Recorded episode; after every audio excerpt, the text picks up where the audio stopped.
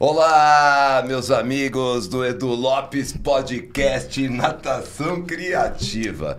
Bom, já sabe, prestigiem, vão lá, inscrevam-se no nosso podcast, tanto no Edu Lopes Podcast como a Natação Criativa do Renato Simon. Prestigie lá o nosso Instagram, meu, arroba Eduardo Lopes JR, o Facebook Eduardo Lopes Ator, enfim. O Renato também vai dar todas as coordenadas para acompanhar, porque esse é um projeto incrível.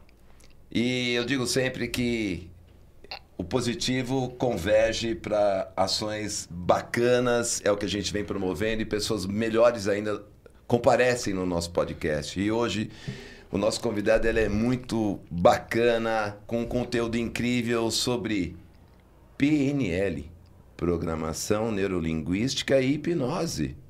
É o Flávio Bock, mas antes de você conhecer o Flávio, Renato, passa o seu recado. Hoje está imperdível, Eduardo. Flávio Bock vai falar tudo sobre PNL e falou que até vai me ensinar uns segredos para fazer a natação criativa crescer. Não, então ele vai ensinar para mim também. Vai, para todo mundo que está aí do outro lado, queria agradecer muito quem acompanha a gente pelo YouTube, pelo Spotify. E não sou eu que vou apresentar o Flávio, não. Ele mesmo vai se apresentar. Obrigado pela presença e conta um pouquinho quem é o Flávio. É o Flávio. Tudo bom? Obrigado pelo convite. Prazer estar aqui com vocês. É um pouco difícil dizer quem sou eu, é, porque eu tenho muitas facetas e gosto de muitas coisas, mas eu sou alguém que gosta de ajudar as pessoas, né? Então eu acho que eu, a minha missão é ajudar as pessoas a ter uma vida melhor. Porque eu não aguento ver o sofrimento de algumas pessoas e estão presas lá e não saem de lá. Então, eu ajudo as pessoas a serem felizes. Mais ou menos assim. A serem felizes. A e serem aí, felizes. a pergunta que me cabe, já que você trouxe isso para nós. Flávio, como explica o que é, na verdade, você que é um dos maiores especialistas de programação neurolinguística, há muitos anos, a gente já estava conversando com você lá nos bastidores, o que é verdadeiramente a programação neurolinguística e como ela pode influenciar e beneficiar as pessoas com sofrimento, com sonhos destruídos, família, profissão, enfim. Conta para nós tudo isso. Puta, muito legal essa pergunta. O que eu mais gosto mesmo é que as pessoas fazem, façam dúvida, tenham dúvidas muito difíceis e que eu tenha que pensar e desenvolver e responder essa dúvida. Porque daí eu também cresço e desenvolvo minha habilidade e consigo também ajudar as pessoas. Então, legal essa pergunta. O que é PNL é uma pergunta que eu acho que eu demorei uns 15 anos para para falar assim, eu sei falar o que é PNL. Eu falo, é um negócio difícil, é, não, sabe? Então o que, que é PNL? PNL é trabalhar nos filtros da percepção para que você não codifique a realidade daquele jeito ruim que você está codificando. Você codificar do jeito que o Renato por exemplo, codifica, já que ele é tão bom naquilo que ele faz. Então, ele codifica o mundo de um jeito, por isso ele é tão bom no que ele faz. Então, ele faz feliz, faz alegre. E a PNL, o que, que é? É conseguir mexer nesses filtros e fazer com que imagens, cenas, vivências ruins possam ter novos significados. E aí a gente consegue mudar traumas, comportamentos, a gente consegue através da linguagem. Por isso que fazer online funciona tão bem. Fazer no WhatsApp, eu tenho um amigo do Rio, ele é genial da PNL, genial. Ele faz terapia no WhatsApp, eu já vi e fiquei chocado, porque no WhatsApp a pessoa tem foco, concentração, tá lá olhando, o que, que chama isso? Transe a pessoa fica em transe, focada. É melhor do que eu falar com a pessoa e ela tá pensando em mil coisas, ela tá lendo. Então, a comunicação é a base da PNL. Então, através da comunicação, você reprograma os filtros da percepção. Nossa, então, olha, Renato, é, quer dizer, Flávio, que tudo que é de ruim que aconteceu no passado, ou que você fica vislumbrando no futuro, né, elucubrando aquilo na sua mente, é uma mente meio ociosa, você fica é. pensando sempre no, no pior. Com a PNL, você pode reprogramar tudo isso, ou pegar o que é ruim e transformar numa outra ótica, numa outra linguagem exatamente. e trazer o que é positivo. Isso, exatamente. Por que, que é possível fazer isso? Porque não existe o que é positivo e o que é negativo. Vai depender da cultura, da configuração das suas crenças, da configuração das suas memórias, de qual da sua vivência. Então, às vezes, para o Renato é muito bom ganhar mil dólares por mês, e você fala, mil dólares por mês? Não, ganhar um milhão por mês. Mas cada um tem uma representação. O dinheiro para ele tem uma representação, para você tem outra. Então, se você está sofrendo com que você representa o mundo, você pode mudar isso. E por que, que você pode mudar? O neurocientista, o Damasio, Antônio Damasio, que é português, que mora nos Estados Unidos, ele diz num dos livros dele, eu não vou lembrar qual que é, é ele diz assim, O nosso mundo é uma relação entre as imagens mentais e o que a gente sente por elas. É o que a PNL faz. Imagens, sensações e sons. São as únicas formas que o mundo pode entrar para você. Se você incorporar o santo, sei lá, não sei como chama isso. Tem, é, É, receber o santo. Rece- eu não sei como o pessoal usa hoje em é dia o termo. Na verdade, você empresta incorporar, o seu corpo. incorporar, é, é, é, incorporar. Quando você incorpora, vocês incorporam ou participam de alguma coisa assim? Porque se você faz isso, não tem nada extrasensorial. Ainda assim você está sentindo, ouvindo, vendo. É- É uma percepção, mesmo uma coisa subjetiva ou extrasensorial, ainda assim você percebe através verdade. das sensações do, do que você escuta, o som do tambor, no caso, né? E o que você vê. Então, toda essa codificação que entra na nossa mente, ela entra. Aí ela codifica. E o que, que a PNL descobriu? Quais são os parâmetros de codificação para você achar um mundo bom ou ruim, chato ou legal, gostoso ou não gostoso, para você sentir excitado ou não excitado, para você sentir feliz ou não feliz. Então a PNL descobriu aonde está essa significação e onde é o caminho disso. Então a PNL não é uma técnica científica, porque ela pega a explicação de várias outras técnicas e pega a excelência humana e modela. É como se eu pegasse o Pelé e ensinasse a partir da modelagem, do entendimento da mente dele, ensinar outras pessoas a jogarem no estilo dele. É mais ou menos assim. E você comentou que cada um interpreta aí o dinheiro ou o valor de uma maneira. E a gente tem aquela falsa valor que o pessoal passa pra gente que dinheiro não traz felici- felicidade. Nossa, eu vou adorar falar sobre isso. A gente começar, a gente vai falar uma semana. Pode, Mas-. Porque eu tô, tá. eu tô meio incorporado do Eduardo Marinho, sabe? Eu tô meio o filósofo das ruas, então eu tô meio. E, e nesse você sentido. vem falando o contrário disso, que É. dinheiro traz sim felicidade. E então, eu não falei, não. então, pra quem tá aí do outro lado, eu queria que você falasse. Não falaria isso, que tinha felicidade. Traz ou não traz? Ó, é que assim, a gente tem que estabelecer alguns parâmetros, bases, para começar a falar sobre isso. Então eu vi uma pesquisa americana que diz que se você ganha de 5 mil dólares, eu tô falando de números fictícios, eu não sei exatamente se é 5 mil. Hipotético. Hipotético. Se você ganha mais ou menos de 5 mil dólares a 5 bilhões de dólares, não interfere na sua felicidade. São outras coisas que interferem. Tem outra e daí diz que se você ganha de 5 mil para baixo, que é o caso do Brasil, né? Que a gente tem muita gente abaixo da Sim, linha sim, sim. do mínimo para ter educação, saúde. Então, quando você vive abaixo dessa linha, aí dinheiro é infelicidade que traz. Falta de dinheiro traz muita infelicidade. Porque a pessoa não tem para comer, não tem para saúde.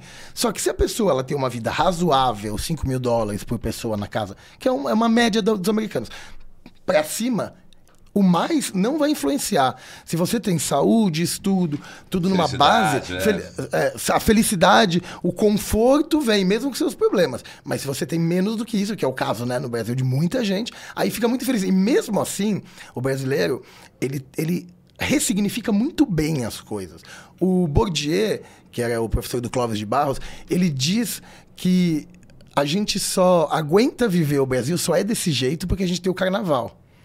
Por quê? A válvula de escape, né? Senão a gente viria. vi- Aconteceria É igual o nazismo é e- e, seria uma população higienizada, tudo perfeito. Então, essa tentativa da perfeição que deu também origem ao, ao Partido Nazista, lá, tudo que aconteceu. Então, é, o Brasil não acontece isso porque a gente tem o carnaval. Tem o futebol Tem o também. futebol, a gente tem o Lula que foi eleito. Você fala, ah, mas você é contra a favor do Lula? Não, não é por isso. É porque é uma pessoa que não teve estudo, que foi totalmente fora do que a gente aprende, né? Então você faz pós-graduação, doutorado, né? e vai ser presidente da República, sei lá. E o Lula não tinha isso, e ele foi eleito pelo povo e tal. Então é só no Brasil e alguns países que tem essa isso. E isso faz a gente ser esse povo muito mais acalorado e, e- e diferenciado. E o Bourdieu admirava os brasileiros por isso. Ele falava que ele admirava, porque a gente é um pouco, um pouco muito diferente dos países europeus e americanos. E né? o brasileiro, Flávio, ele é muito resiliente. Eu também acho. Porque assim, você tocou num, num tema, né, Renato, que você, a gente começou, você falou, pô, o di- o dinheiro traz felicidade ou não traz? Eu vou ser franco, eu recentemente tenho encontrado empresários com grande notoriedade, pessoas bem resolvidas financeiramente e infelizes. Sim. Aí eu fico perguntando, inclusive tenho, eh, eu ainda não tenho meu um milhão, né? Tá? Mas às vezes tem amigos que me vêm passeando no condomínio com o meu cachorro, com a minha cachorra, tal, ou com os cachorros dos vizinhos, e o cara fala assim: "Poxa, Eduardo, eu queria ter muito a sua vida", tá? E poxa, hoje mesmo eu fiz uma postagem sobre isso. É, Seja feliz, sai da tua zona de conforto. É, troca experiências, como a gente está vivendo essa experiência com você aqui hoje, não é? é por exemplo, eu vi. É, pergunta, vou até te perguntar, né? Ansiedade, eu vi um post seu sobre ansiedade. Como que a PNL pode resolver isso na vida de quem tem ansiedade? Quer dizer, você tem ansiedade do que você presume que vai acontecer daqui a dois dias num, num evento importante seu. Quer dizer, tá dentro da mente, né? Na verdade, isso é medo, medo do futuro. A ansiedade é só medo do futuro, né? Então. E como que você trabalha isso? Então. Seus, você, é, você, tem pacientes? É tenho, é eu tenho muitos pacientes, tá. atendo todos os dias, online e presencial, inclusive atendo de segunda a segunda, todos os dias, domingo à noite. Online, né? Online e presencial. Atendo bastante gente no Japão, brasileiros, na Itália, na Alemanha, na Califórnia. Então tenho brasileiros em vários lugares que eu atendo e atendo presencial. Mas é, a Ansiedade. A grande questão da ansiedade é que a gente tem que ter um parâmetro. Porque eu acho que o Brasil é o país mais. Acho não. Os dados dizem que o Brasil é o país mais ansioso, mais deprimido. Só que eu acho que essa avaliação também não é uma avaliação tão correta. Porque, assim, se você tem ansiedade, aí você toma remédio, diminui a ansiedade? Não. Por quê? Porque a ansiedade é normal. A ansiedade é normal para qualquer pessoa. O excesso de ansiedade que é o problema. E às vezes você tem ansiedade normal e você não quer ter, você quer super humano, você quer ressignificar, quer ser o maioral. Dá para fazer? Dá. Mas é uma coisa que não é natural, é uma coisa assim. Ansiedade é comum, todo mundo tem um pouco. Quando começa até a palhar a sua vida, a psiquiatria fala, né? Que a psiquiatria, a psicologia, que só é doença se não deixa você funcional. Se a sua vida não é funcional, é uma patologia. Então, por exemplo, você assiste é, vídeo pornô, você fala, ah, eu sou viciado nisso. Atrapalha a sua vida? Não, em absolutamente nada.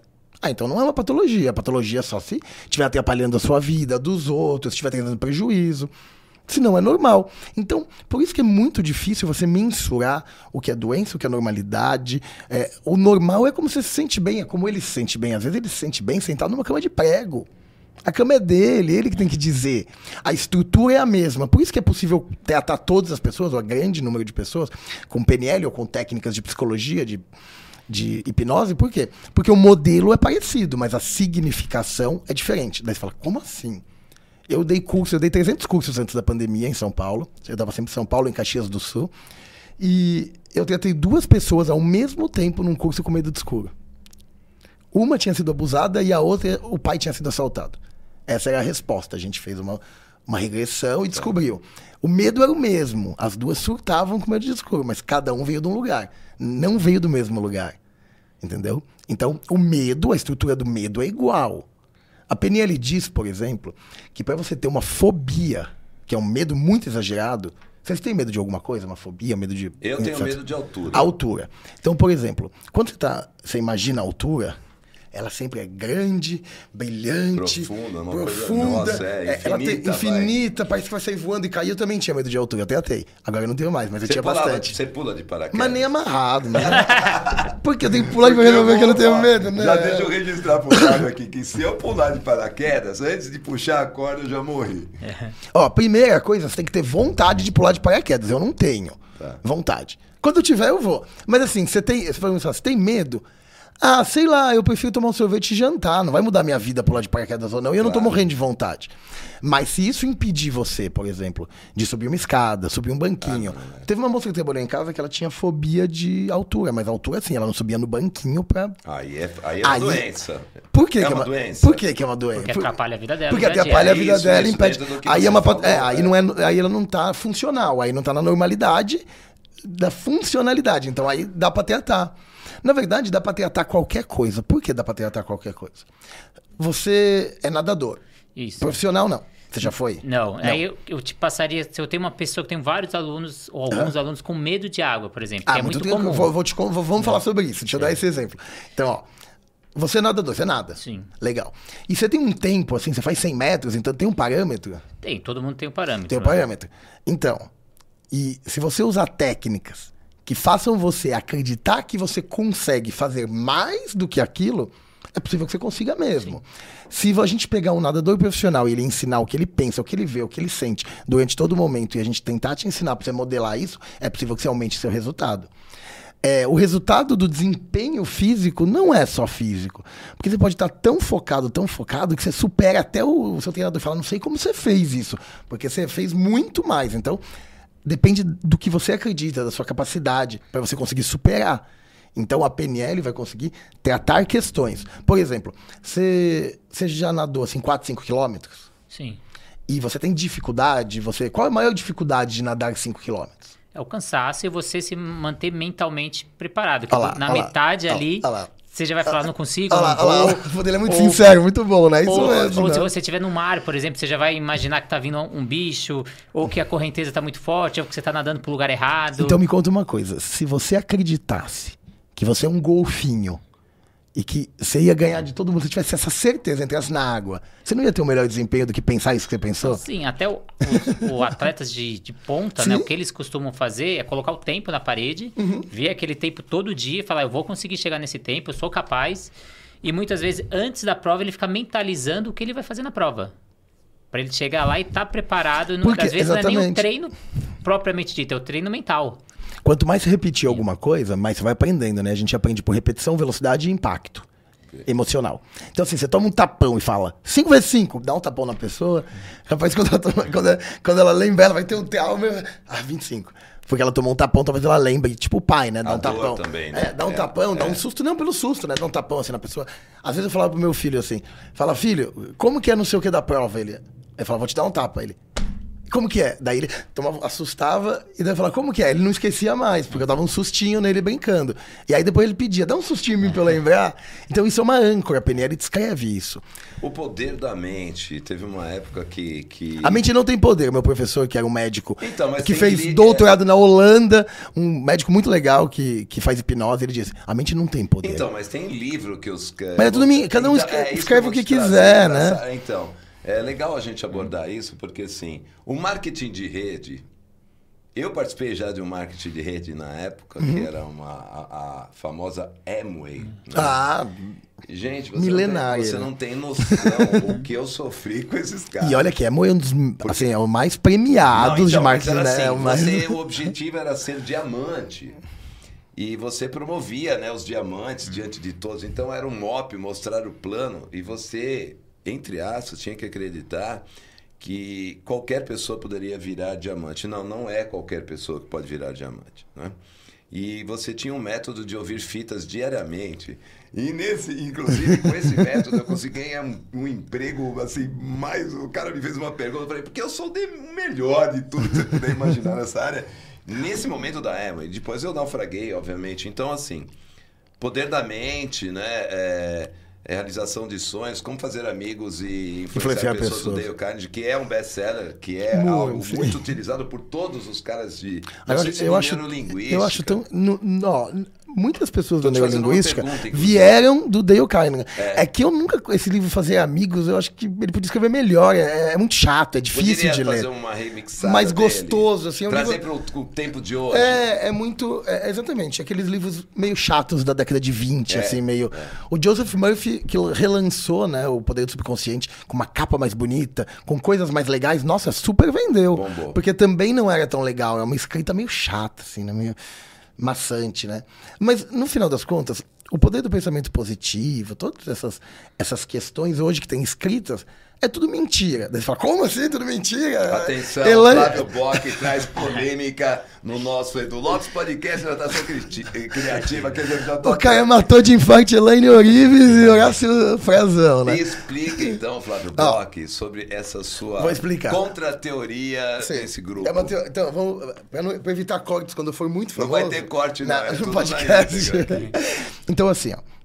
Eu vou falar o que eu acredito, e eu Por acredito que favor. seja verdade. O nosso cérebro, ele tem um sistema que chama Sistema Ativador Reticular Ascendente. Ou SARA, ou ARAS, a, a sigla. E é um, é um sistema no cérebro onde ele faz com que a sua realidade aconteça, que você consiga estar na realidade, ele regula o sono, ele é porteiro da nossa consciência. Inclusive, quando você põe uma pessoa em transe, e transe é sinônimo de relaxamento profundo. É aí que a gente precisa saber, mais que isso não. Então, quando a pessoa está em relaxamento profundo, o SARA, ele que regula isso, ele produz mais é, neurotransmissores. Então, normalmente a pessoa faz hipnose, uma sessão, nas próximas 48 horas, realmente ela vai se sentir muito melhor. É o efeito do transe. E da ressignificação também. Então, o Sara, ele é aquele que quando. a- Você é casado? Sou. Você tem filho? Dois. Dois. Quando a sua esposa estava grávida. Não parece que todo mundo estava grávida? Puta, todos meus amigos. Quando você comprou um carro vermelho. Meu pai comprou um Mini... Não, não, não comprou um Mini Cooper. Meu pai comprou um, uma época um Smart. Meu, eu já vi uns 92 no mesmo dia. Assim, parece que todo mundo comprou Smart junto com meu pai, sabe? Você já teve essa percepção? A gente Já. tem. Então, isso é o Sara. Aonde você põe o foco, aonde você tem uma emoção engajada, aonde você tem alguns processos direcionados, o Sara faz com que você enxergue maior número de coisas na sua Ele realidade. amplia. Ele amplia ou ele fecha, depende do seu ponto de vista. Tá. Ele pode ampliar ou ele pode Ou fechar. Ele pode, é, ele pode fechar só nos carros. Tá. Por exemplo, meu irmão, ele comprou um Audi A3 quando lançou. Eu nunca tinha visto esse carro, só tinha visto o A4. O A3, aquele com bunda, eu nu- nunca tinha visto. Sim. Cara, eu descobri que tinha 19 no meu bairro. Inclusive tinha um rosa, um meio lilás. e eu nunca tinha visto. Tipo, não existia na minha percepção. Aí eu ponho no meu radar, pra facilitar, eu ponho no meu radar. E aí eu deixo no meu radar. E qual que é o sinônimo disso? Painel de visualização criativa. Eu já fiz Pro-Vida também. Mentalização, sabe? Provida é. Eu fiz. é, Fiz em aliás, 89. Provida é. Como é que eu posso classi- classificar o Provida? Eu sempre. can- Pseudo-religião. É, o que eu porque- escutei na internet, que é, eu li. Porque eu vi, eu vejo aqueles, aqueles adesivos, né? É. Provida, aqui é, tá pertinho de nós Sim. aqui o Provida, né? E assim como maçonaria, enfim, É, coisas as pessoas chamam de pseudo-religião, mas na verdade, isso, é- tudo, tudo isso é categorizado como culto. É um culto. Mas se eles falam a verdade ou não, não importa muito. Eu fui em 89 lá e depois em 2005 de novo. E eles falam a mesma coisa, o material é o Mesma mesmo. Eles têm uma estrutura de convencimento, de mostrar que você não pode questionar.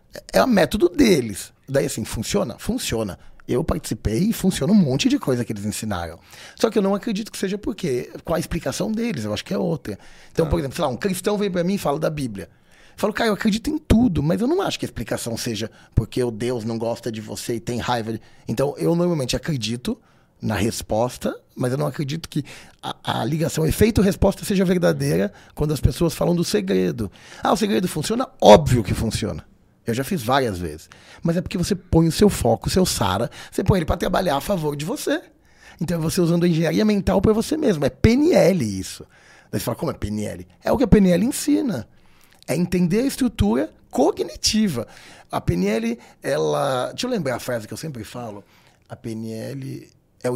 Não é o que eu sempre falo, outras pessoas falam. É o estudo da. Puta, esqueci agora. É o estudo da. Vai voltar. Pro- Isso é o estudo das experiências subjetivas da mente. Então, toda experiência subjetiva que você tem na mente, a PNL estuda, entende e tenta replicar para outra pessoa. Por exemplo, vou te dar um exemplo que é legal na PNL. Quando você está com fome, como que você sabe que está com fome? Ah, você tem uns. Você sente a fome. Não. Primeiro você tem uma imagem mental, sempre. É verdade, Na estrutura come- sempre é, tem uma estrutura é mental. verdade, é. Então, assim, por mais que seja praticamente inconsciente ou quase inconsciente, você pensa, pensa na geladeira. Daí eu descobri. Como você faz para saber se tá com fome? Tá com fome? Tô com fome. Como que você sabe? Porque eu penso na comida. Não só isso. Você pensa na comida, aí você imagina ela na boca, imagina ela caindo no estômago. Se essas duas combinarem, você fala, tô com fome. Eu percebi em mim isso, contei pra muitas pessoas, as pessoas dizem, eu também percebo assim. Você também percebe assim? Você imagina a, a tapioca na boca, caindo no estômago, ah, tô com fome. Mas tem uma imagem mental. Então você não pode bloquear essa imagem mental. Hum, tô com fome, não, é gastrite. Eu tenho às vezes gastrite, que eu tomo café de manhã cedo, café preto em jejum e tal. Às vezes dá uma Quando você doída. tiver 60 anos, você vai ver o que, que é às vezes, né? É. Verdade. Eu, eu queria voltar um pouco, Flávio. Então, utilizando a PNL para ajudar os professores de natação. Ah, sim, eu fujo assim do assunto mesmo. Não, Põe na- mas eu volto. me O põe- assunto tá fluindo. Que eu vou levando assim É. longe. Como a gente pode auxiliar aquele professor que está lá na borda da piscina e tem um aluno com receio, com insegurança? Como trazer a PNL para dentro da piscina? Ah, fala pra ele vir no meu consultório. Não, brincadeira. É, tem que fazer um curso, tem que fazer um workshop, tem que fazer uma palestra que. a- que quem ensina as técnicas ensina esses professores a fazerem. Porque é simples. Dá pra melhorar, dá pra. Falar, ah, mas precisa ser psicólogo, precisa estar no consultório. Não. Porque a PNL é assim: fecha os olhos e eu te faço um exercício. Então, tem gente que fala, ah, mas o consultório de PNL. Então, PNL é muito mais eu vou aplicar uma sequência de técnicas mentais baseado no seu modelo de mundo do que tem que ter uma contra-transferência, uma coisa de psicanálise ou, ou, um modelo da psicologia. Até por isso que a psicologia rejeita um pouco a PNL, né? É, eu ia entrar nesse assunto com você. Eu sou sobrinho de uma moça que foi presidente do Conselho Federal de Psicologia, acho que dois ou três mandatos, e ela é diretora da PUC. Como que é? é olha, eu vou quebrar, então, já que ele jogou. já quebra já, tudo. Ele, ele responde, mas assim, eu vou jogar uma. Termina o conceito é, deixa eu terminar. com ele, Renato, que eu já tenho uma outra pergunta bem emblemática. Vamos embora, vamos embora. Bem emblemática, eu que uso essa é, emblemática. É, então, oh, Renato, se os professores souberem a fazer aplicação de técnica, nada mais do que isso, ele poderia assistir até um vídeo de uma horinha, entender a aplicação e aplicar uma técnica que vai fazer com que as imagens mentais dessas pessoas com medo se modifiquem. Ah, mas tem um trauma, porque a criança... Então, se você aplicar e não estiver funcionando e não funcionar, aí é bom que ela procure uma terapia, porque ela pode ter sofrido um afogamento, uma tentativa de afogamento, pode ser mil coisas.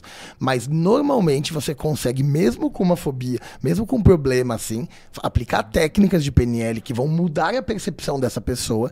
E aí pode ser que ela tenha medo, mas ela consiga muito facilmente superar. Então, a PNL ela serve não só para tratar pessoas no consultório. O meu livro se você olhar, o que eu ensino aqui é uma técnica que eu desenvolvi de PNL. Chama-se terapia breve. Terapia breve com programação neurolinguística. Terapia das Aquela partes com regressão. Aqui, então.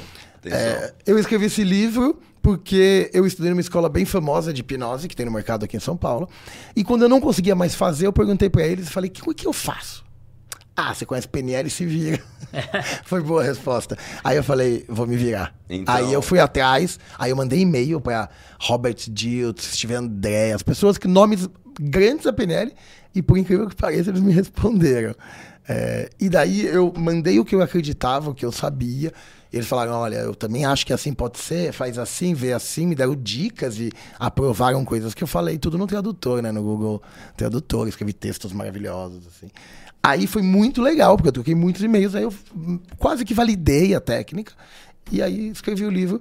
E qualquer pessoa leiga pode ler o livro sem ser psicólogo, sem nada, e aprender a melhorar a sua vida. Você fala, eu posso melhorar a sua vida? Posso. Por quê? Percepção. Cada um tem uma percepção de vida. Às vezes vida boa é andar de polo, às vezes vida boa é andar de terno. Às vezes vida boa é ter cabelo branco, não, cabelo preto. Cabelo escuro. Qual que é vida boa para você? Né? É então... verdade, e nesse conceito eu vou lá com a minha pergunta emblemática Bora. a você, Flávio Bock. Você sabe que eu estou pensando aqui, tipo um pinga-fogo com ele, né? coisa de bate-bola, bate-rebate. É, aquele... Então, assim, como que a psicologia hum. vê a ferramenta PNL? Porque, ou a psiquiatria vê a ferramenta PNL? Vocês são vistos de que maneira? Não sei, não, não sou psicólogo nem psiquiatra. Mentira. É, eu fiz faculdade de psicologia, fiz quatro anos, depois fui embora para Europa e não quis. Tentei até voltar, mas não dava. Eu já dava aula para um monte de professor meu e não deu certo.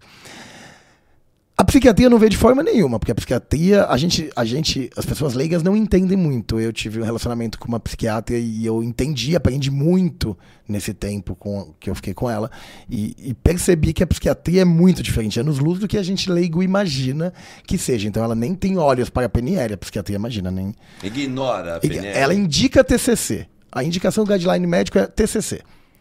Daí eu vou explicar uma coisa para vocês. É assim, a TCC é a terapia considerada com maior indícios científicos e os médicos todos indicam. Claro, sendo comportamental é mais fácil provar, é mais fácil criar artigo, fazer meta-análise, é muito mais fácil. Mas, de qualquer jeito, ela é bem usada e é uma terapia comportamental. E eu estou terminando a pós-graduação em TCC. Estou é, fazendo agora. E eu percebi que nada mais é do que uma PNL. Então, é uma técnica comportamental muito irmã, parecida e com conceitos muito básicos. Aí tem a psicanálise, que é famosa, conhecida. Mas a hipnose é igual a psicanálise. Porque quando eu faço uma regressão, é quando eu falo a, a hipnose igual a psicanálise, pode parecer uma coisa muito louca, mas assim, quando a gente faz hipnose, a gente normalmente faz regressão para achar memórias reprimidas e toda a explicação é psicanalítica. É como se eu fizesse uma psicanálise que vai demorar seis anos e que eu faço em 15 minutos. E aí as coisas reprimidas vão aparecendo como o Freud sugeria. Ah, mas o Freud abandonou a hipnose. É, ele abandonou porque ele não sabia hipnotizar, então ele dava fenobarbital para as pessoas tomarem para hipnotizar, ele não sabia induzir, e ele dava sugestão, agora esquece, agora faz. E a sugestão ia embora, igual o Pyong faz. Agora você vê seu pai que morreu, agora você não vê mais. E algumas pessoas funcionam, outras não, mas dura também essa alucinação hipnótica cinco minutos, três minutos. Então foi desistiu. Aí outras pessoas um pouco mais engajadas que ele continuaram isso. Então, tratar com hipnose e PNL é tratar traumas e fobias, sabe aquele que a criança apanhou, foi Sim, abusado, sim. que todo mundo, todos nós sofremos bullying. Aí é uma sensação de dor que vem lá da infância, que quando aconteceu alguma coisa dói o peito. Isso a hipnose trabalha, a psicanálise também trabalharia, seria em paralelo. Já a PNL, ela é capaz de trabalhar isso que a hipnose trabalha também, e a parte totalmente comportamental da TCC igualzinho, assim, os modelos são muito parecidos. Então, quem usa PNL e hipnose consegue tratar de uma forma muito mais completa. Porque, ó, vou dar um exemplo para vocês. Você tem medo de água, muito medo de água. Aí a gente descobre que sua mãe quase se afogou, e você também, foi uma choradeira, uma gritaria, e aí te traumatizou e hoje você tem sintomas. Isso é uma coisa. Mas pode ser que você entrou na água, pisou no caranguejo, o caranguejo mordeu seu pé uma, duas, três vezes em alguns anos, e outro dia sua tia quase se afogou, e daí você começa a ficar com medo de água por uma questão comportamental, aprendida. Você não teve um trauma, você viu uma pessoa se afogando, viu outra, e por conclusão e autoproteção da sua mente, ela vai lá e começa a te dar medo para você, não, deixa eu me proteger. Então, a questão ela pode, e ela pode ter os dois juntos, né? Então eu posso ser ansioso, trabalho ansiedade, não vem mais ansiedade, mas eu me comporto com comportamentos de fuga, de esquiva, não quero sair, não quero. Eu tenho uma paciente que é muito minha amiga e a gente é super, super amigo. E ela teve esse, essa questão. Ela tem a tua ansiedade, ela não tem mais. Não dá ansiedade nenhuma nela. Mas ela trava às vezes. Com o quê? Com coisas que ela tinha ansiedade. Mas ela tem ansiedade? Não. É só uma teimosia que dá, porque é uma questão comportamental. Então a gente trabalha a questão comportamental e ela acostuma a ter novos hábitos. E é isso que essa escola que eu estudei e que me deu a dica se vire, não sabe fazer. Então essa é a minha crítica a, a essas escolas de hipnose, que acham que apenas uma repetição mental, eu sou, fo, eu sou bom, eu sou bom, eu sou bom, eu sou bom, já muda o comportamento. Mas não, você tem que trabalhar o que está no passado, trabalhar o que está no futuro, no presente e direcionar. Então a beleza da PNL é essa. E com natação e com esporte, a gente pode usar só do presente para o futuro. Como se fosse coach, que é do presente para o futuro e que não vai para o passado. A PNL também faz isso. Então a gente modifica a percepção do Renato para então ele não pensar mais no jacaré pegando no pé dele no mar. Para ele imaginar que então tem duas cervejas geladas e uma mulher bonita e um milhão de dólares. Daí, então, a gente vai entender qual, o que, que ele ama, o que, que ele gosta e o que, que ele se esforçaria mais. E a gente ajuda ele, eu não faço nada, quem faz é a pessoa. Eu dou instruções e a pessoa faz. E aí ele consegue melhorar o desempenho dele, porque então as imagens mentais dele são melhores.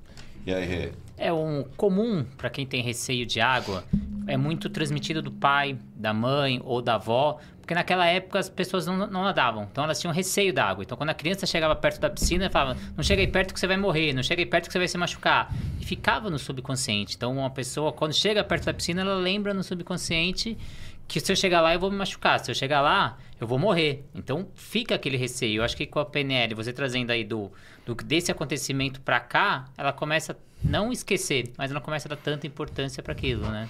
A PNL e a TCC na parte comportamental, elas trabalham no que está ao vivo acontecendo, não vai levar em conta muito o passado. Então, eu posso perguntar para você, quando você vê uma piscina, você fala, nossa, mas parece que essa água toda é um volume. Cada um vai representar mentalmente, eu preciso descobrir o que ele está fazendo na cabeça dele. Você faz uma. Qual imagem? A, uma, na miné, é, uma entrevista uma aí, avaliação. Geral, Entendo, entendo toda a estrutura. E se você começa a entender, entender a estrutura, você muda tudo.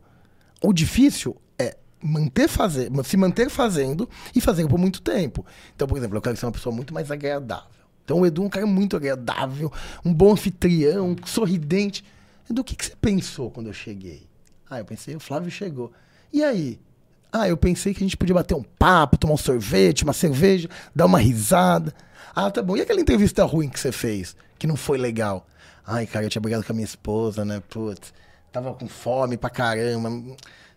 Aí você fala, porra, é seu estado mental, tá vendo? Você é um cara excelente, então você pode pegar o dia que você tava bem e modelar pro dia que você tá ruim e sentir bem. E eu posso É, roubar de você. É tão forte, tão poderoso. Eu vou ficar- falar uma coisa bem foda. Eu fiz um curso que eu era monitor, chama Master Practitioner, na Sociedade Internacional de PNL, com o Cláudio Lara, até agradeço, ele me chamou como monitor. E a gente estava aprendendo modelagem. Eu já tinha aprendido, estava refazendo o curso depois de muitos anos, agora em 2017. Então a gente tinha que modelar a estratégia de alguém. Então me diz como você faz o seu melhor, que você faz bem nado. Então me conta. Aí ele me conta, eu penso nisso, eu faço isso, eu sinto isso, eu não sei. E eu vou anotando, e daí eu tento incorporar, e tem uma técnica, você incorpora, entende, e consegue trazer aquela modelagem. E o Pyong estava lá na turma, ele, a namorada da época, de, na época, e o primo dele, que é o irmão. Ele não quis falar da estratégia, ele não quis participar. Como que você faz bons vídeos? Ele não quis, ele falou, eu não vou falar. Então, tá vendo? Não, não, como que você faz pra fazer vídeo, pra, pra, tipo, aparecer, pra fazer sucesso? Que, que, como que você... Ah, não, não vou fazer, não. É lógico, senão vamos modelar e vai ter mais gente. Mas assim, todo mundo modela o Silvio Santos. Tem, aqui a PNL briga um pouco, pra você modelar, você tem que perguntar pra pessoa. Não adianta supor. Claro. Mas o Robert Gildo supôs e funciona, o livro dele é bom. Então, dá pra supor, dá, mas ainda assim é muita adivinhação. Mas se você for bem experiente, você consegue. Tá, agora eu vou, eu vou trazer uma pergunta que nós vamos ter que fazer a parte 2 Mas ah, você convida o Flávio, a gente faz a parte 2. Mas vamos lá. Uma coisa que é importante que você falou, hipnose. Uhum. Eu, particularmente, tenho medo de hipnose. Medo assim, receio. Uhum. Não é receio. Existem muitas histórias que se contam. Qualquer um pode fazer hipnose, porque tem galera aí que está fazendo hipnose com vizinho, com leigo e tal, e o Flávio já falou isso no seu Insta e tal. Me conta, Flávio, a hipnose como deve ser feita, por quem e quais os riscos? Hipnose é um nome muito genérico para dizer o que eu faço, né? Porque hoje eu não faço só hipnose.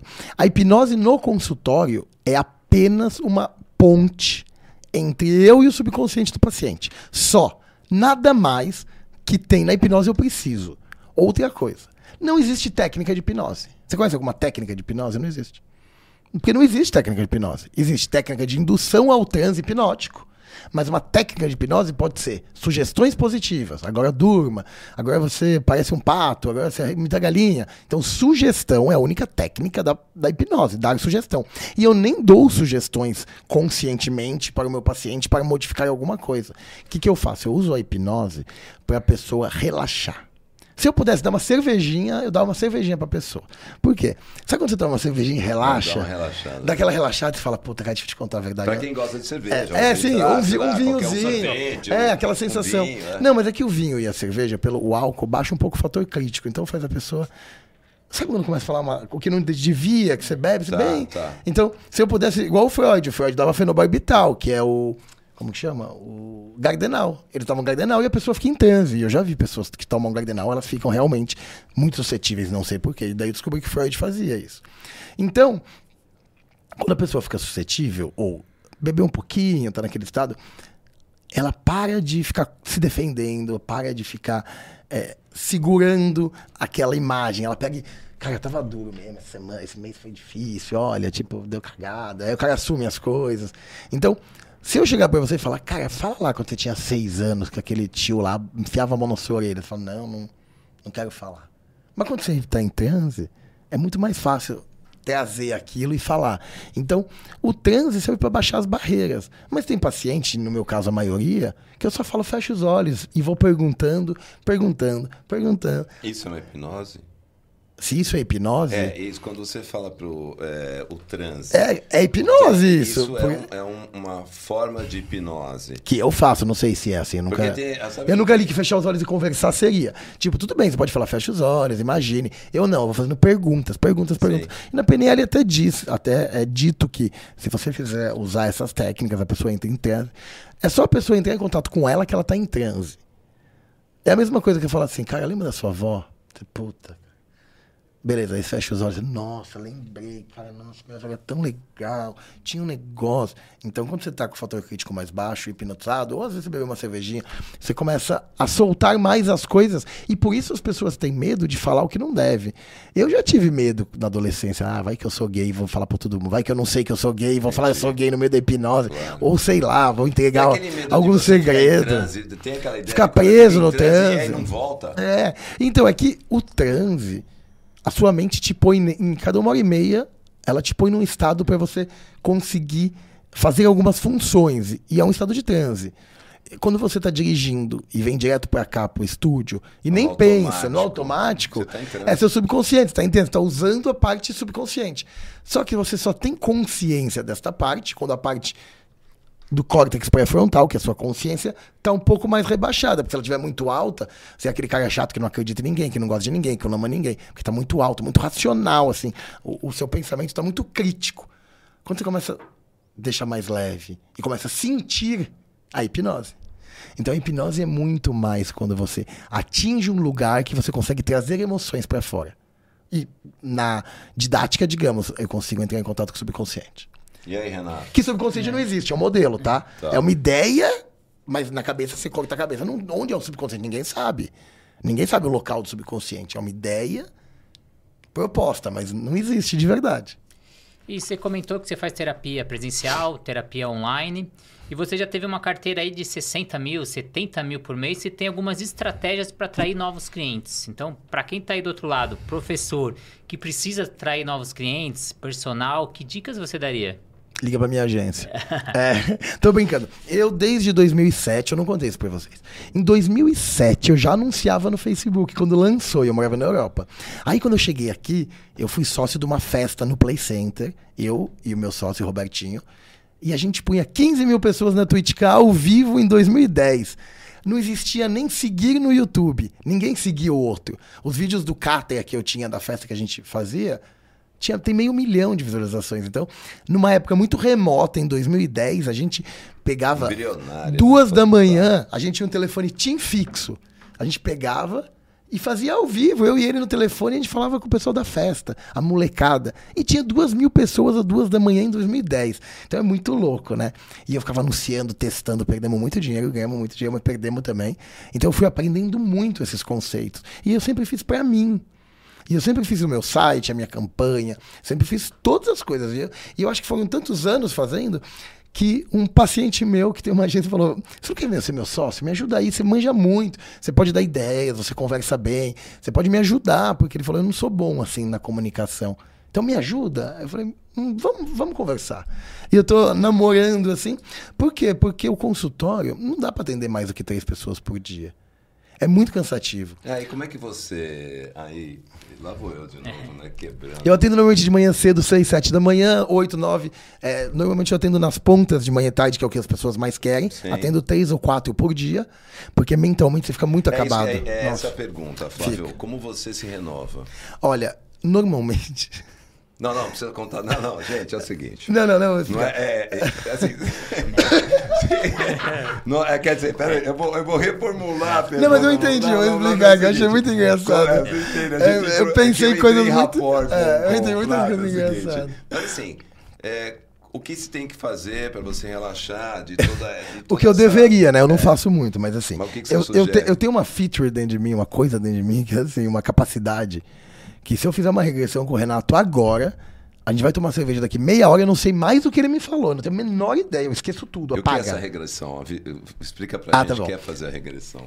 É, liga pra minha secretária que agenda lá. Não, olha, já já vocês vão ter todos os contatos do Flávio Bock, porque é, óbvio que a gente vai abrir todos esses E eu, e eu tô brincando, eu tô brincando assim porque as pessoas ligam, elas querem saber tanta informação, tanta informação, tanta informação, que se eu der todas, eu tenho que dar um curso pra pessoa. É, então ela tem que ir no consultório e eu tenho que mostrar pra ela. Aí ela vai saber. Lógico. Mas só explicar é difícil. Mas a regressão, a ideia da regressão é o seguinte: o Freud dizia que a gente tinha afetos reprimidos. Então, ele apanhava da mãe, apanhava muito. Como ele não aguentava apanhar tanto, a mente dele não tinha essa capacidade, ele era muito pequeno. O hipocampo não pegou a imagem, sumiu com ela, mas o afeto ficou reprimido. A emoção, o sentimento, a tristeza, mago, ficou reprimido e guardado. E não pode entrar em contato, porque aquilo é muito dolorido. Aí ele vai crescendo, aquilo vai ficando lá no fundo. Aí chega hoje, ele vai se relacionar com a esposa dele, a esposa dele fala, amor! Igual a mãe dele falava, e aí ele começa a surtar, começa a ter uma crise de ansiedade, aí começa. Então tem vários sintomas. Então, através dos sintomas dele, a gente consegue chegar lá naquele dia, quando ele era pequenininho. Ah, mas é de verdade quando ele era pequenininho? Sei lá, nem importa. Importa, importa que você tem que ter uma imagem mental da sua infância. Mas ele, ele, Ligado por a uma emoção. Se você fizer uma regressão agora. o Agora. Renato, não, tô, por exemplo, Sim, mas dá pra fazer. Quanto tempo. Não, não, assim, quanto tempo levaria pro Renato trazer tudo isso? Ou eu. Vou dar um Eduardo? exemplo. Fala uma coisa que você tem medo, Renato. Eu tenho medo de altura. A Ou altura. eu, eu tenho medo de não ter dinheiro, por exemplo. Medo de não ter dinheiro. Olha lá, vamos, vamos trabalhar isso. É. A pessoa chega pra mim e fala: Olha que pergunta boa. Eu tenho medo de ter dinheiro, eu não ganho dinheiro. O que, que eu faço? Eu vou pra terapia, pro psicólogo, vou pro coach ou me mato? Sei lá. O que, que a pessoa faz se ela tem essa crença, né? É uma crença. Eu preciso primeiro fazer perguntas e entender o que ele quer dizer com isso. Porque eu tenho medo de ter dinheiro, ou de não ter dinheiro. dinheiro. Eu, eu vou contar uma coisa que eu nunca contei pra ninguém. Eu descobri que eu comprei uma barraca de dois, três pau e um monte de coisa, um kit de camping, que eu fui acampar com meu filho umas vezes, só porque eu tinha. Eu comprei porque eu tava, tinha medo de ficar pobre e não ter onde morar. Eu percebi que tudo aquilo eu estava ensaiando na minha mente uma fuga para se eu ficasse duro, eu ter onde morar e eu podia morar na barraca. Cara, e e foi uma delícia perceber Legal isso. isso. Porque eu me relacionei muito com isso. E eu consegui trabalhar isso porque, tipo, eu, eu, eu penso muito, analiso muito. Então, eu consegui entender isso. Olha que legal, né? Mas essa regressão. Vou te mostrar como é regressão. Não, Não, não, não, assim. mas eu vou te mostrar agora. Tá. Um minutinho. Gente, assim, atenção, Flávio Bock vai Regressão ao demonstrar vivo. regressão. Eu, eu fui hackeado, perdi meu canal, né? Sumiu, perdeu. Mas eu, normalmente, eu fazia live e atendia 10 pessoas ao vivo. Não sabia nem quem era a pessoa, só escutando. As pessoas têm medo. Não, eu vou atender ao vivo. Eu não. Tipo, olha, olha e faz igual se conseguir, sabe? Lógico. Vamos aí, tipo, eu faço melhor, eu faço o melhor que eu sei fazer. Mas, Mas o medo da regressão, Flávio, é aquilo. Nossa, o cara vai. eu vou te mostrar Eu como vou é. fazer regressão e não vou voltar. Ah, Você é. vai fazer regressão com o Renato? É, mas- vai na regressão Mas é, é que hoje, pra mim, eu- eu já tive medo, eu já dava aula de hipnose e eu já tive medo de fazer regressão, mesmo dando aula. Hoje eu não tenho porque não tem nada a ver, tipo, é muito diferente do que a gente aprendeu com o Fábio Puentes na década de 90, 2000, nos programas de TV. Que você fala, meu, o cara come cebola tal, e daí não tinha internet, então a gente sabia um pouquinho o que a gente ouvia dizer. E a gente criou vários fantasmas. Tá. O pica-pau, sabe? Poxa, tá lógico. hipnotizado. Aquilo não é hipnotizado, aquilo é sonâmbulo. Que ele vai lá com o olho assim, mas É. ele tá sonâmbulo. Então, Pato Donald, todos Pato eles, Donald, é. todo mundo tá hipnotizado. é. Quanto Então, tempo leva só esse processo aqui com o Renato? 30 segundos. É, Renato, vamos fazer o seguinte: medo de altura. Medo de altura, não, medo de ficar pobre. Uhum. Legal. O que acontece se você ficar pobre? O que pode acontecer? Eu não tenho onde morar, não, não consegui comprar o que eu preciso, não dá. E se isso acontecer? Que, qual o problema? O grande problema é conseguir comprar as coisas, ou oferecer as coisas pra minha E se família. você não conseguir, ferrou, tá ferrado, perdeu o emprego, deu tudo errado, não conseguir oferecer isso pra sua família, como você vai se sentir? Me sentir mal. Mal como? O que, que é mal? Porque você tem a Não, responsabilidade. por quê? Não quero saber por quê. Como que é se sentir mal? Se sentir mal é ter a sensação que o o outro, ele depende de você, mas ele não tem opção. Então, peraí. Você tem um peso por muitas pessoas dependerem de você? Sim. E se essas pessoas não dependessem de você, esse medo existiria ainda? Não. Essas pessoas, elas realmente dependem de você ou você acredita que elas dependem? Acredita. Mas talvez elas nem dependam Nem tanto. dependa tanto. Entendi. E quando que foi lá na sua infância que você lembra, assim, alguém da sua família que dependia do outro? Tem uma tia rica com um tio? Tem uma história, assim, lá na sua infância, alguma coisa relacionada a isso? Que eu lembre assim no momento. É, não. então tá vendo? O fator crítico fica bem alto. Estamos gravando e tal. Não, ele não deixa chegar. Não Daí, deixa chegar. se ele relaxar, fechar os olhos, fizer um transe, aí vai. Mas não é que ele não deixa chegar porque é ruim, porque simplesmente a mente dele acha que vai encostar num lugar que não pode. né? Bloqueia. Bloqueia. Fala, não, não. Você vai ver que, tipo, acabou o programa, ele vai pra casa. Meu, lembrei, a tia Dadá, meu, nossa, ele explorou o tio Jojo, você não sabe, meu. Ele vai ter uma história, tem uma, tem uma vez, e se for muito forte, ele não vai lembrar nem ferrando, ele vai lembrar só no consultório. E aí, quando ele lembrar o que aconteceu, então, digamos assim, a tia e o tio lá dele Tá. brigaram por causa de dinheiro, o que, que você sentiu? Nossa, os filhos dele ficaram tudo na merda, viraram tudo drogados, prostituídos, meu Deus. Puta, ele comprou essa ideia. E aí hoje ele é assim por causa disso. Você fala, por causa de uma vez? Não. Depois é reforçado. Depois ele vê um filme que liga, e ele vai fazendo ligações e ligações neurais e vai. E esse trauma vai tendo uma sequência. Passou por um assalto, por outro, por outro, por outro, por outro, por outro. E hoje a pessoa não sai de casa, entendeu? Então ele passou por uma questão até hoje que ele tem medo. E ele não tem medo de não ter dinheiro. Ele tem medo de decepcionar, ele tem medo de não sustentar. É ainda mais profundo isso. Então, quando a gente faz uma regressão, nada mais é do que uma lembrança. Ele vai lembrar, olha, tô lembrando do menino na escola. Na escola. Tá, e aí, o que tem essa escola? Vou perguntar pra ele. Ai, olha, aconteceu isso, isso, isso. Aí essa história vai ter uma emoção Então. que vai se conectar. Ele fala, nossa, cara, olha, eu ô, entendi. Flávio, o cinema, os filmes, É. né? Você, olha, você deve concordar comigo. Quando a gente fala em regressão, sabe o que a gente fica imaginando? Eu fico imaginando. Dá um o seguinte, puta medo. O cara, tô aqui com o Flávio. Aí o Flávio, Edu, vou começar a fazer umas perguntas, aí eu começo a fazer uma regressão e eu vou embora. Eu não volto mais. Aí eu imagino assim, eu de olhos fechados e fui. E agora pra voltar, né? Tipo assim. Mas eu, esse- fiquei, ima- eu sempre pergunto assim, ó. é isso, acontece. Já aconteceu de, de, de- você fazer uma regressão e aí não tem esse negócio de você. Isso, isso é confundido a regressão com hipnose. Super, é super. As isso. pessoas confundem. Regressão é uma técnica de. De não, não é uma técnica de hipnose, é uma técnica que você faz com a pessoa hipnotizada. Porque a regressão pode fazer Primeiro com você faz a relaxamento. hipnose. Você põe a pessoa em transe, Em num transe. relaxamento profundo, deita. Quando ela estiver relaxada, com a mente bem tranquila, sem fritar com o trabalho, com a família, com a mente tranquila, aí a gente incentiva que ela sinta de novo aquela dor, aquela ansiedade, e a gente, a partir do sintoma, consegue enxergar uma causa. É verdadeira a causa? Nem sempre. Às vezes é só uma ideia da pessoa, não importa. Se tem imagem mental, tem sentimento grudado, a gente dá um novo significado, e aí a pessoa melhora. Esses criminalistas, naqueles filmes, Renato e o Flávio deve saber, né? A gente compactou. A gente cansa de ver nos filmes Criminal Minds, esses, essas, essas. O cara que viu a imagem, viu a pessoa, né? E, e você falou, foi muito claro. Eu sei quem é, mas não consigo.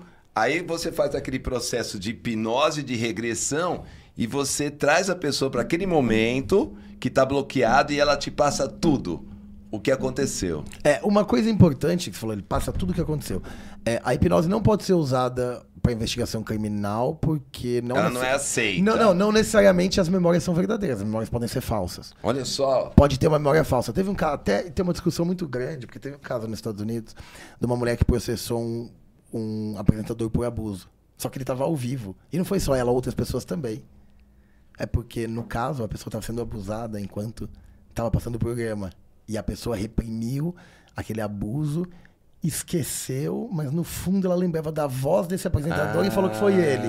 Só que ele estava ao vivo, então ele foi o Olha álibi só dele. que incrível. E algumas pessoas acusaram ele ao mesmo tempo dele ter feito. Mas por que essas pessoas, a voz dele, que passava todos os dias na TV durante muitas horas, as pessoas foram abusadas e a voz dele no fundo. E aí milhões e milhões de americanos que devem acontecer coisas, né? Muitas todos os dias. A maioria das pessoas, ou grande parte, escutava o programa desse cara e achou que ele estava abusando todo mundo. E ele estava ao vivo. É normal seu TDAH. É, e ele estava ao vivo, O que que é TDAH? transtorno de déficit de atenção com É, mas o hiperatividade. cara é o gênio. Eu queria ter esse TDAH aí, ter essa genialidade. E você fez algumas perguntas pra mim. Sim. E queria saber a importância de você fazer as perguntas certas. Ah, que nem bom. eu vou vender um produto, eu vou vender a minha aula. Como saber que pergunta eu vou fazer para obter a resposta para poder dar o gatilho nessa pessoa? O marketing digita- digital eu diria que você tem que saber a persona que você vai estar vendendo. Então, é assim. Que gatilho que você vai dar? Depende para quem que você está vendendo, o que, que você está vendendo, quem que vai comprar, como que vai ser. Você tem que entender o mecanismo que já funciona. Por que as pessoas procuram o seu produto? O que, que, elas, é, que, que elas ganham com o seu produto? Por que ela compraria? Por exemplo, natação criativa. Só do nome que o, o Edu falou alguma coisa para mim, eu já pensei, nossa, isso é maravilhoso. Porque eu falei para ele, ninguém quer ser nadador profissional, vai pouca gente, mas... Menos as- de 1%. ah, é, as mães querem. ah, tá? As mães querem que os filhos não morram afogados. Então eu falei, se for divertido, tiver brincadeira, ir na piscina. Porque ir na piscina é uma diversão. É, quando você pega aula de natação, é um saco. Eu fiz a vida. Eu nado desde os quatro meses de idade. Com seis meses eu pulava na água, eu pulava todo mundo atrás. Porque achavam que o menininho tão pequenininho, né?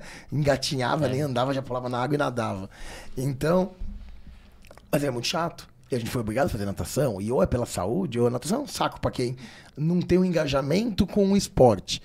Por quê? Cansa pra cacete. Nossa, faz 25 piscinas. Nossa, me deu preguiça só de pensar. É verdade. Mas vamos pra piscina brincar. Jogar polo, brincar de bola. Tenho certeza que vai queimar caloria. Vai Sim. engajar. Vai ser divertido. Meu filho ia adorar uma vez por semana ir pra piscina brincar. De jogos educativos, mas brincar. Não ficar só nadando, que é chato. Sim, com e é isso certeza. a natação criativa? Isso, eu trago jogos, trago brincadeiras, trago a ludicidade, né? Até o símbolo da natação criativa é um splash, que é a sensação mais gostosa da natação. É quando você pula e respinga aquela água, né? E olha que ideia, parece uma ideia tão simples, né? Como que ninguém pensou Então, nisso? É, mas- porque se, Genial. se a gente trazer para outros esportes, por que o futebol é tão legal? Porque a gente perde um pouco, a pessoa quer ir pro futebol. Porque na hora que você faz um gol, todo mundo te abraça. Na hora que você tira uma bola, todo mundo te abraça. Na natação, quando você bate na parede, ninguém te abraça. Exatamente. Mas quando você ganha um jogo de tabuleiro dentro da piscina, todo mundo te abraça. Mas olha, olha a pergunta. Todo mundo te abraça, mas todo mundo quer ser abraçado? porque você que se sente importante, né? Isso, mas tem que perguntar. Tem gente que não quer ser abraçado, tem gente que quer ser reconhecido. Olha, é. ele é o É. campeão, É. tá? O primeiro É pódio. verdade. Então, cada sentimento que um grupo tiver, você consegue identificar Ah. e trazer pra ele o que ele precisa. Então, tem o grupo que quer ser aplaudido. Então você pode fazer, por exemplo, numa piscina, você põe várias pessoas pintadas assim, como se fosse um painel ou uma TV, e as pessoas ficam aplaudindo. Então, a pessoa que tá brincando lá vai ser aplaudida. A outra, eu gosto de subir no pódio. Aí você põe no pódio. Então vai ter turmas, você pode perceber que cada perfil comportamental vai gostar de um jeito. Mas no final das contas, eu acho que a piscina criativa é. Todo mundo gosta de piscina e muita gente não tem em casa. Eu nasci, quando eu nasci, já tinha fazia 20, sei lá, 30 anos a piscina na casa dos meus avós. Então, eu desci, já fui fazer aula de natação por causa disso. Mas eu acredito que as pessoas adoram água, adoram natação, adoram tudo, mas odeiam ficar naquela água quente, tendo que fazer não sei quantas chegadas. Claro, para quem gosta do esporte, é uma delícia, mas para a maioria das pessoas que só querem sobreviver, é um método muito antigo, né? É, você que é pai, por exemplo, você já viu seu filho falar, eu não quero mais brincar, tô cansado de brincar? E ele ah, fala, não, já vi, porque ele joga 8 horas de futebol, aí ele fala, papai, não tô mais aguentando ficar de pé. mas, mas, não. mas é difícil, mas chegar é. e falar, eu não quero natação, eu tô cansado da natação, é Vamos comum. pra, não, você já viu alguma criança assim, papai? Vamos na piscina? Não. quer dizer, pai, vamos na piscina, não, filho. E o filho fala, ai, tá bom, não quero ir na piscina. Toda criança ama ir na água, né? Todas as crianças. Por definição, só quem não tem. Quem, até os cachorros. O meu cachorro ama ir na piscina, na, na água com o meu filho. Tem uma bagunça na água, né? Eu acho que isso incentiva muito a bagunça na água e a, e a diversão, refrescar, sabe, levar uma piscina pra quem não tem. E você falou um pouco da persona, do É. seu público. Então, como criar isso? E hoje a gente tá nesse mundo digital aí. Que dicas você dá? Que você é especialista também nessa parte É, e outra digital. coisa, faz um merchan aí do seu digital se você quiser, tá? Ah, verdade. Eu aceitei a, a sociedade agora eu tenho uma agência de marketing digital também, porque faz desde 2007 que eu anuncio nas mídias e todos os meus negócios, tudo que eu fiz, sempre fui eu que fiz tudo. Algumas pessoas me ajudaram pontualmente, mas eu sempre fiz toda a estrutura. Você é que nem o Renato, É, eu né? também faço Renato tudo. Faz tudo também? Tudo. E- E se precisar estudar, assim, eu não sabia mexer no WordPress tão bem, no domingo eu aprendi, no segunda-feira já tinha um site pronto. É mais ou menos assim. Depress. De WordPress. WordPress. É, WordPress. É, é, eu, eu, eu, se, eu, se eu for no WordPress, daqui a um ano talvez eu esteja pronto. Mas aí eu tenho É o Renato verdade, pra quem é leigo, o Renato, é Não, difícil. assim, é, isso é uma deficiência minha. O que eu tenho facilidade de falar em público e me comunicar, eu tenho deficiência na parte de tecnologia, mas o Renato está promovendo um curso intensivo comigo, né, Renato? Sim. Eu tenho que me controlar para não gastar todo o meu dinheiro no Mercado Livre com novidades tecnológicas todos os meses, Nossa, porque que é uma delícia. Mas conta aí pro nosso público, que dica você daria pro É assim, marketing ó. digital? Vou De- promover a minha aula de personal. Aula de personal. Então, assim, a primeira coisa é eu trabalho praticamente exclusivo com tráfego pago. Então, você põe dinheiro e patrocina. Qual que é a importância? Você tem que entender o que essas pessoas estão buscando. O que, que elas buscam quando elas já vão no personal? O que, que elas têm de defeito? O que, que o personal. Então você tem que pegar o mercado que você quer inovar e analisar o que, que as pessoas que estão procurando estão achando disso. Quantas co- coisas a gente faz que a gente fala, meu, mas os caras não se ligaram que isso é uma porcaria, era só fazer um pouquinho diferente que estava melhor. Então, parece ter uma institu- institucionalização de algumas, algumas coisas, mas você tem que descobrir quem. Primeira coisa, assim, por definição, já existe um público de natação.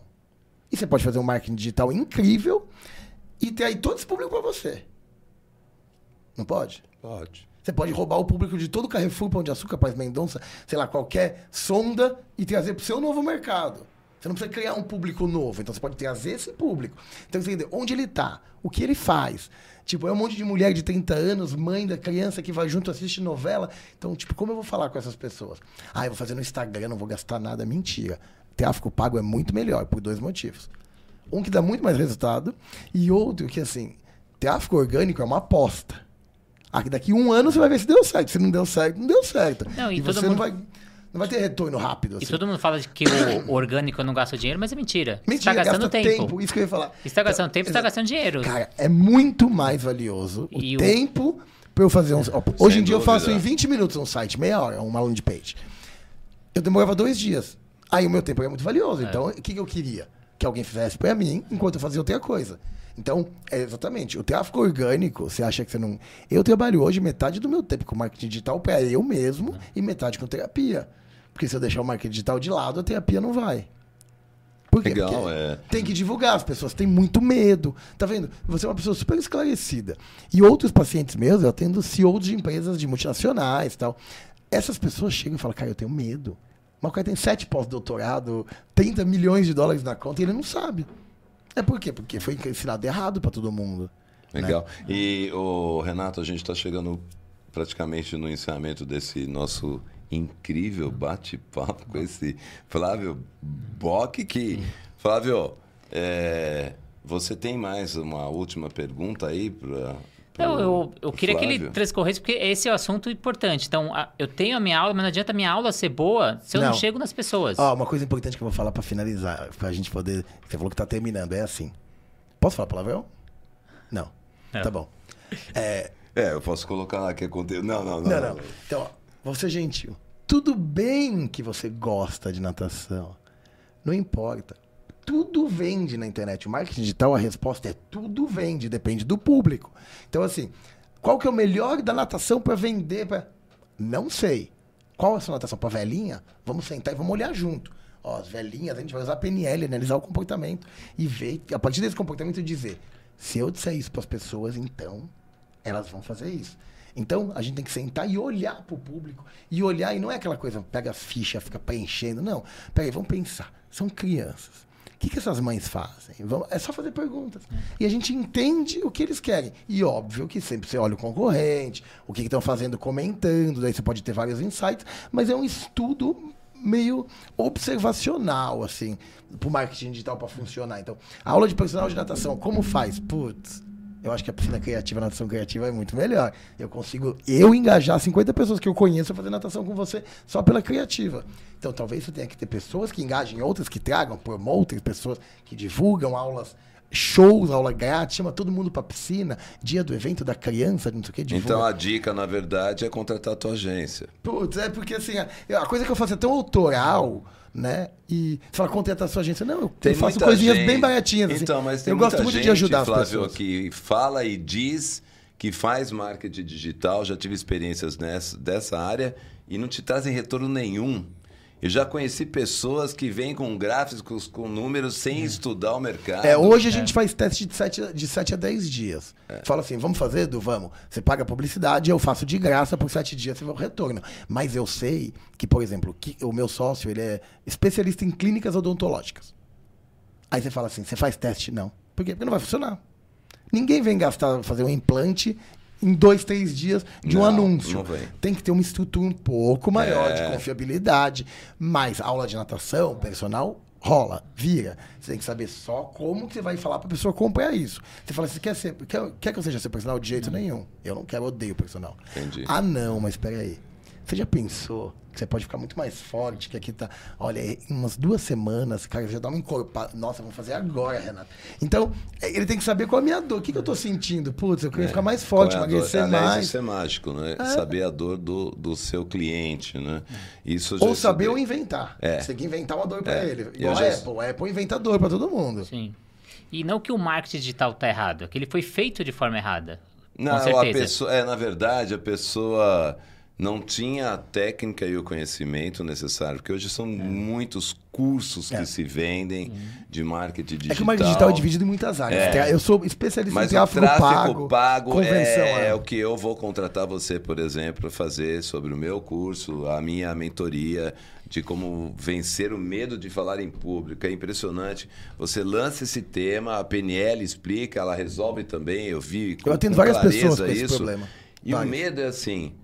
Por que esse medo? Aí você vai na regressão, você vai na. Você descobre na que um dia a criança hipnose, passou vergonha na aula de você inglês que de escola. repente você sofreu um bullying numa sala de aula. Isso, deram risada que de você, você. de repente era criativo e você foi tolhido dentro da família. Não, para de falar, menino. Mas daí um é monte de gente deve atualmente. estar se perguntando assim: nossa, então o que, que eu faço pra não fazer isso com meus filhos? Pra poder me precaver? Pra... Não tem solução. Não tem. Sabe por quê? Porque tem gente que sofreu muito bullying e nada aconteceu. Tem gente que não sofreu nada de bullying e assistiu e ficou bullyingizado. É. Tipo, eu fiz bullying com o Renato e você que sofreu. Porque você escutava e sofreu. É então, não dá pra saber como vai ser significado.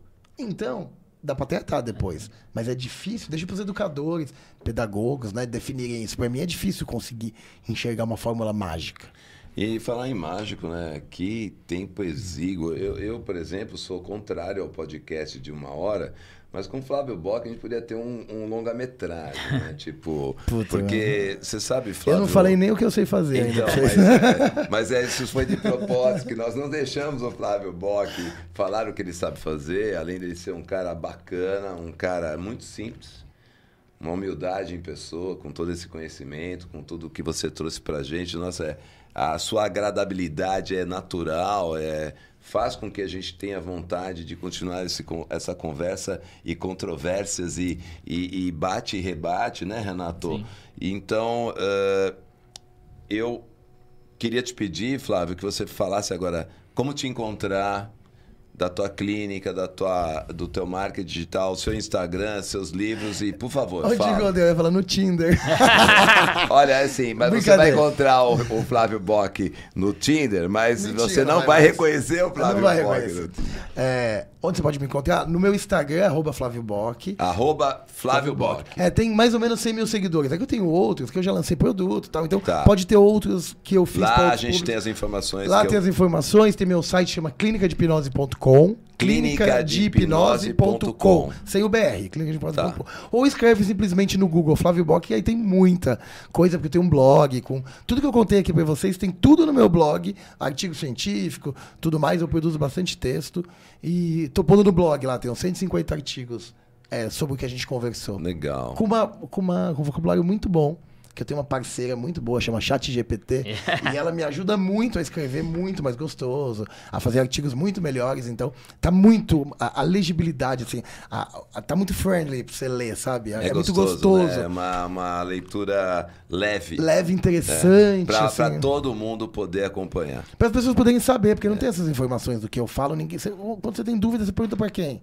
É verdade. E Renato? Queria agradecer o público, né, que acompanhou a gente. Quem teve alguma dúvida de qualquer coisa que o Flávio comentou, deixa aí nos comentários. Siga tanto o Edu Lopes Podcast quanto a Natação Criativa. Entre no canais ali do Flávio. Queria agradecer muito quem acompanhou a gente nessa uma hora aí que passou muito rápido. Mas e foi olha, vou dizer, hein, Flávio, vai ter que aceitar um novo convite. Um grande abraço para vocês. Flávio Bock, mais uma vez, em meu nome, em nome do Renato, nós ficamos muito felizes de você poder compartilhar essa tua experiência de vida, essa tua alegria e sem medo de ser feliz aqui no nosso podcast. Um grande abraço, até Muito a obrigado. próxima.